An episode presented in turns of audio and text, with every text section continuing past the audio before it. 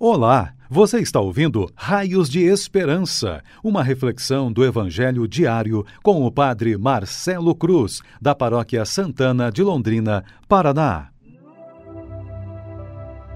Caríssimos irmãos e irmãs, hoje, quinta-feira, vamos ouvir e refletir sobre o Evangelho de Lucas, capítulo 2, versículos de 36 a 40.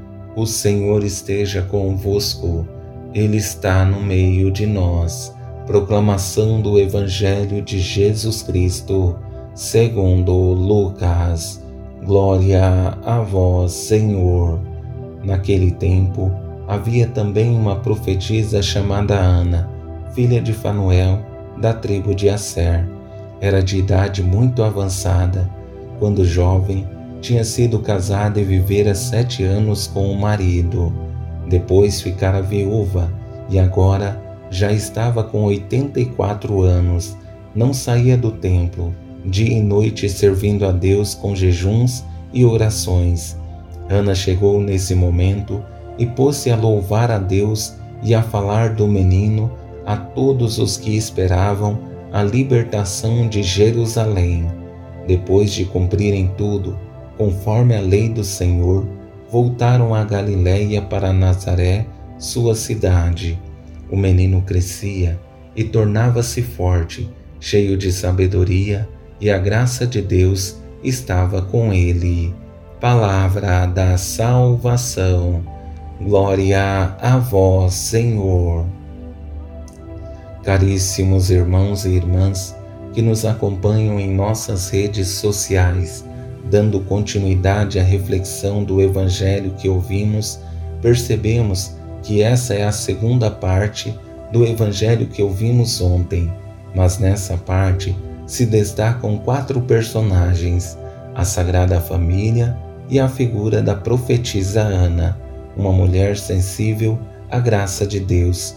Sua missão era servir no templo, dia e noite, com jejuns e orações tendo presente a riqueza do Evangelho que ouvimos e percebendo que ele nunca se esgota, vou conduzir nossa reflexão a partir de três passos que certamente serão horizontes em nossa caminhada de fé e serão para nós raios de esperança.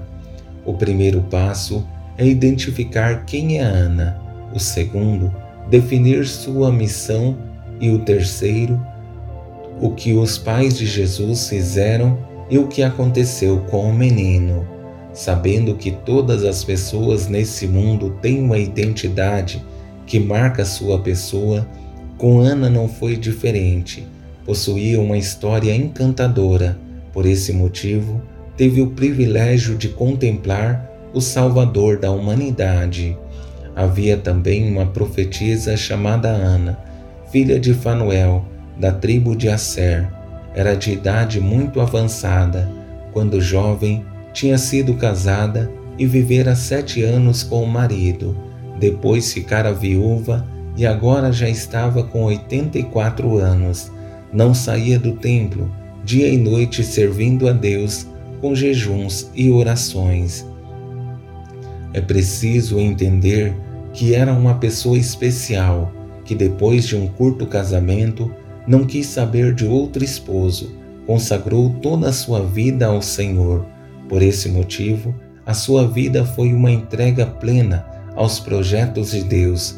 Por ser uma pessoa de oração, sabia controlar suas vontades e conseguia ouvir a voz de Deus com grande facilidade. Mas, devido a essa sensibilidade à voz do Senhor, tinha uma missão que em momento algum negligenciou, mas assumiu com grande dedicação e empenho. E nesse momento, diante do Salvador, tem a coragem de dar testemunho sobre o que estava sentindo em suas orações. Ana chegou nesse momento e pôs-se a louvar a Deus e a falar do menino a todos os que esperavam a libertação de Jerusalém.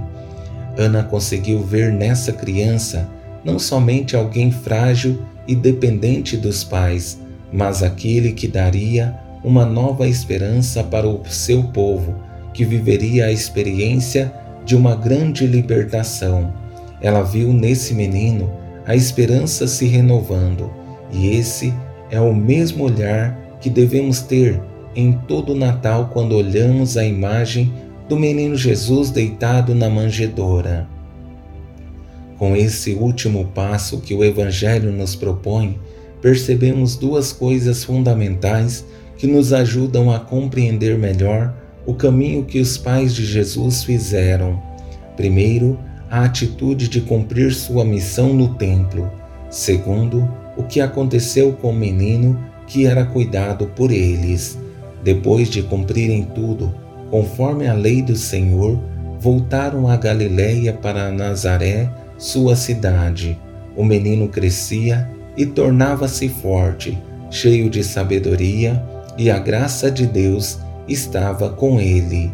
Esse casal é especial, primeiro por todos os momentos que viveram com seu filho no templo, e segundo, por dar o respaldo em seu desenvolvimento humano, intelectual espiritual.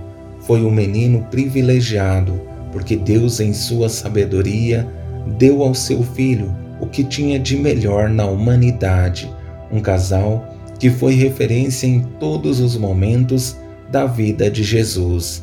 Sendo assim, Jesus, sendo plenamente divino, recebeu de tudo o que pertencia ao Pai, e sendo plenamente humano, recebeu de José e Maria a melhor referência humana que poderia ter nesse mundo e se tornou a pessoa humana perfeita que podemos contemplar nos evangelhos, alguém que é capaz de descer a nossa condição humana, se sensibilizar com nossas dores e sofrimentos e não se contaminar com a fragilidade que existe em cada um de nós, que motivados por esse evangelho e por essa experiência tão bela de Ana, possamos também vivenciar a nossa fé, testemunhar o amor de Deus presente em cada um de nós.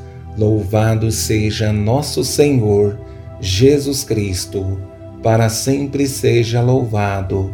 O Senhor esteja convosco, Ele está no meio de nós. Abençoe-vos, Deus Todo-Poderoso, Pai, Filho e Espírito Santo. Amém. Você ouviu o Raios de Esperança, uma reflexão do Evangelho diário com o Padre Marcelo Cruz, da Paróquia Santana de Londrina, Paraná. Se esta mensagem lhe fez bem hoje, compartilhe com seus amigos.